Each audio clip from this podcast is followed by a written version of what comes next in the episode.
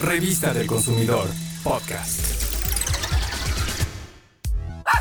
En México, en el 2021, de los casi 80 millones de animales de compañía en casa, más de 43 millones eran perros. Esta cifra explica por qué actualmente, además de un número creciente de veterinarias, existen servicios como baño y estética y pensiones.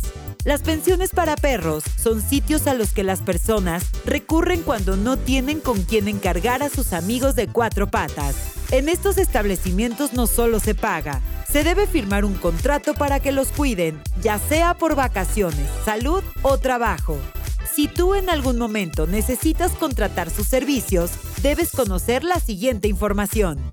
En general, las pensiones para perros ofrecen alojamiento y darles de comer a las mascotas en los horarios que los propietarios indican. Ojo, en la mayoría de los casos, el alimento lo lleva el consumidor. Algunas pensiones pueden brindar, además, paseos, transporte para recoger y entregar a la mascota, sociabilización, periodos de adaptación, servicio de baño o alimentos extra. Estos establecimientos no incluyen servicio veterinario, pero lo pueden ofrecer con un costo adicional.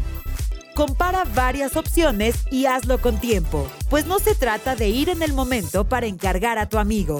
Considera que primero te debes asegurar de que el lugar es adecuado, de que estará en buenas manos y además hay que hacer reservación. No te fijes solo en el precio. Regularmente va de los 200 a más de 400 pesos por noche, dependiendo del tamaño de tu mascota y las prestaciones adicionales que solicites.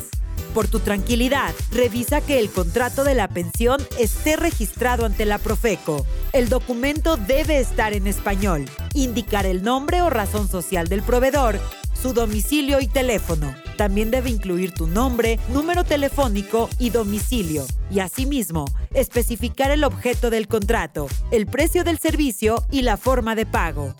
Revisa los horarios de atención telefónica para que puedas solicitar asistencia o por si acaso necesitas hacer un reclamo. El contrato también debe incluir las penas convencionales por incumplimiento.